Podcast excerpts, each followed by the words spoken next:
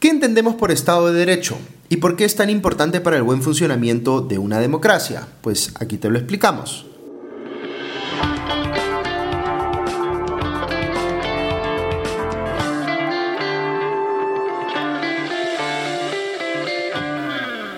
Bienvenidos a Hablemos de Política, un podcast de Comité de Lectura y la Fundación Conrad Adenauer en el Perú. En el episodio anterior de este podcast hicimos un recuento de las principales características que debe tener un sistema político para poder decir que es democrático, y entre ellas mencionamos una importantísima a la que dedicaremos el episodio de hoy, el imperio de la ley o lo que también se conoce como Estado de Derecho.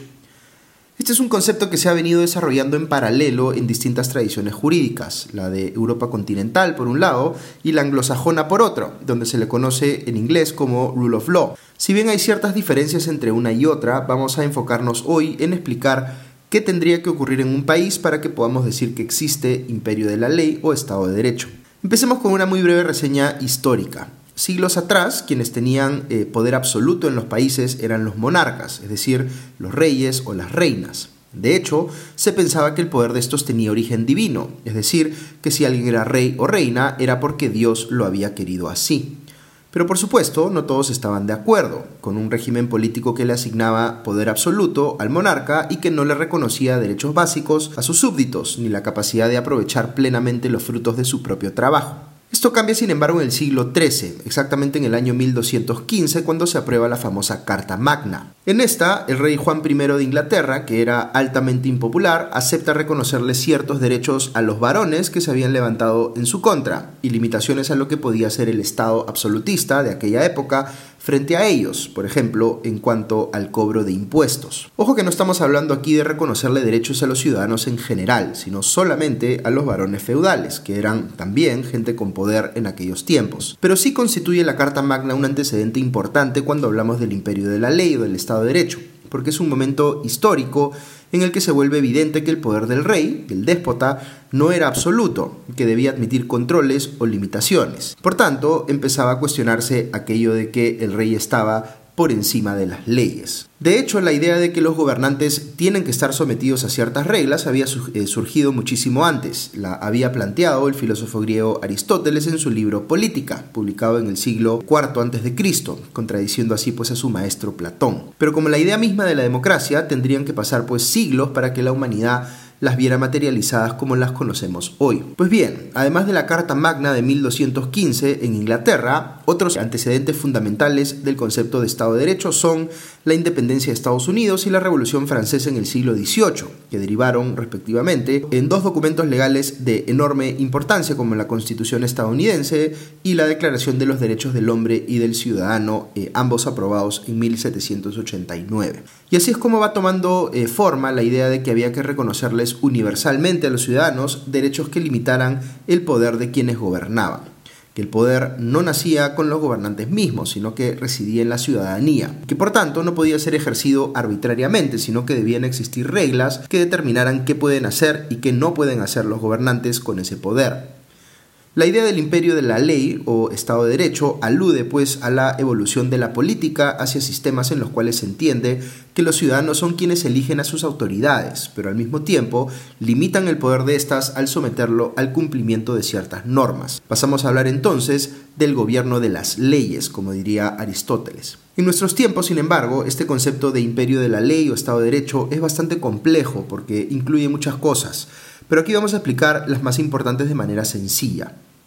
Cuando decimos imperio de la ley, la palabra ley debe entenderse como el marco legal en general y no solo las leyes que son un tipo de norma jurídica. Nos referimos aquí a todo el sistema legal, empezando por la Constitución, que es la norma más importante, la que está por encima de todas las demás. De hecho, vamos a hacer un episodio especial para hablar específicamente de la Constitución. Pero además de esta última, están las leyes, que son las normas típicas del Poder Legislativo, y los reglamentos en sus distintas formas, que son las normas típicas del Poder Ejecutivo. Cada una de ellas tiene un proceso formal para su creación. Tomemos como ejemplo las leyes.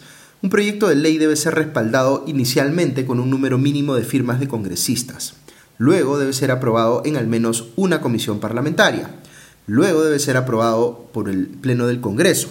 Luego va donde el presidente, que puede promulgar u observar la iniciativa, en cuyo caso regresa al Congreso y necesita ser aprobada por una votación más alta. Pero si es promulgada por el presidente, se publica en el Diario Oficial El Peruano, y salvo que se indique lo contrario, entra en vigencia a partir del día siguiente. Todas estas y otras formalidades más que no les he mencionado por razones de tiempo, eh, son fundamentales para que pueda entrar en vigencia una ley. Nos referimos a esto como el principio de validez, es decir, si una norma ha cumplido con todas las formalidades requeridas para su aprobación, asumimos que es una norma válida y obligatoria, más allá de que podamos discrepar con su contenido. Para esto, la publicación en el Diario Oficial El Peruano es crucial. Si todos, eh, como ciudadanos, estamos obligados a cumplir todas las leyes, es porque se presume que conocemos o que estamos en condiciones de conocer las leyes que están vigentes. Sería injusto pues que obliguemos a alguien a cumplir una ley secreta que nadie nunca ha difundido. La publicidad de las normas es por tanto otro requisito ineludible en un Estado de Derecho. También lo es el que las normas no puedan tener efectos retroactivos. Es decir,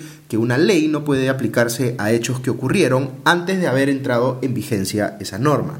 La única excepción es cuando una nueva ley penal eh, es más beneficiosa para el acusado o sentenciado, en cuyo caso se aplica esta, aunque haya sido aprobada luego del cometido el delito. Esto se hace porque la capacidad de sancionar los delitos es una de las mayores manifestaciones de poder que tiene un Estado. Y lo que quiere el derecho es ofrecer a los ciudadanos garantías de que ese poder va a ser usado con mesura y que es mejor tener un sesgo en favor de los ciudadanos que en favor de quien ostenta en la práctica ese poder. Ahora bien, si pensamos en el contenido de una ley, en cómo regula este lo que, lo que fuera que regula, eh, también hay algunos aspectos importantes a considerar. Por ejemplo, el principio de que las normas deben ser abstractas y generales. ¿Qué significa esto? Pues que no puede existir lo que se conoce coloquialmente como leyes con nombre propio. Las normas no pueden estar pensadas en favorecer o perjudicar a una persona en particular. Tienen que estar pensadas en regular a cualquier persona u organización que esté en un determinado supuesto de hecho objetivamente descrito. No es lo mismo decir, por ejemplo, esta ley aplica exclusivamente a la empresa tal, que decir esta ley aplica para cualquier empresa que realice tal tipo de negocio. Esto ocurre por otro principio que es fundamental, el principio de igualdad ante la ley. En un Estado de Derecho no puede ocurrir que una misma ley sea más drástica con algunas personas que con otras, cuando no hay una diferencia legalmente sustentable que justifique ese trato diferenciado. Finalmente, otro aspecto clave de un Estado de Derecho es que los ciudadanos podamos reclamar cuando se viola uno de nuestros derechos para que se nos haga justicia. Los abogados conocen esto como tutela jurisdiccional efectiva, pero más allá del término técnico, básicamente significa que los jueces y tribunales del Poder Judicial deben hacer cumplir las leyes y demás normas válidamente aprobadas, y que debe asistir a quienes reclaman una serie de derechos procesales como el derecho a la defensa, a un juez independiente o a tener doble instancia judicial, que forman parte de lo que se conoce más ampliamente como el derecho al debido proceso. Ok, quizá valga la pena mencionarles un aspecto adicional en el que se hace una distinción entre los ciudadanos en general y las autoridades o funcionarios públicos. Respecto de cualquier ciudadano, en un Estado de Derecho opera un principio que señala lo siguiente. Nadie está obligado a hacer lo que la ley no manda, ni impedido de hacer lo que ella no prohíbe. Puede sonar un poco a trabalenguas, pero explicado en sencillo, lo que hace este principio es reconocer que la regla general aplicable a cualquier ciudadano es la de respetar su libertad, puede comportarse de la forma que mejor le parezca en la medida en que no viole una prohibición legal o un deber de comportarse de determinada manera. Ok, con las autoridades y servidores públicos es exactamente al revés. Sus funciones están reguladas de tal manera que solo pueden hacer aquello para lo cual están expresamente facultados por alguna norma. Esta es una manifestación de aquello que explicábamos al inicio, de la idea del imperio de la ley o del Estado de Derecho como una forma de controlar el poder de los gobernantes o del Estado, para que no sea ejercido este de manera arbitraria. Muy bien, todas estas cosas que les he venido mencionando le dan sentido al concepto de imperio de la ley o de Estado de Derecho, pero recordarán que les mencioné minutos atrás que hay diferencias entre las distintas tradiciones jurídicas. Hay una muy relevante que tiene que ver con cómo se entiende el Estado de Derecho en el mundo anglosajón. Cuando en los países anglosajones se habla de rule of law en inglés, dentro de este concepto no solo está el hecho de que exista un marco legal y que las cortes se encarguen de hacerlo cumplir, sino que hay un elemento adicional que es más cultural que propiamente legal. Me refiero aquí a que existe en la ciudadanía un sentido de obligatoriedad respecto del cumplimiento de las normas, es decir, que los ciudadanos sigan las leyes no solo por temor a ser sancionados si las incumplen, sino porque sienten y aceptan que es su responsabilidad como ciudadanos comportarse así. En países como el nuestro, lamentablemente es al revés. Existen las normas, existe el sistema judicial para hacerlas cumplir, ambos con sus respectivos defectos, pero lo que está muchas veces clamorosamente ausente es el sentido de obligatoriedad en los ciudadanos respecto del cumplimiento de las normas.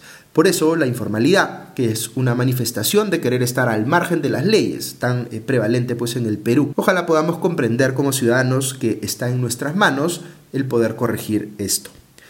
Muy bien, eso es todo por hoy. Muchas gracias por acompañarnos en este episodio de Hablemos de Política, un podcast de comité de lectura en alianza con la Fundación Conrad Adenauer en el Perú. Si les ha parecido interesante esta información, siéntanse libres de compartirla. También encuentran estos y otros contenidos en la cuenta de YouTube de Comité de Lectura. Estén muy bien y ya nos escuchamos pronto. Adiós.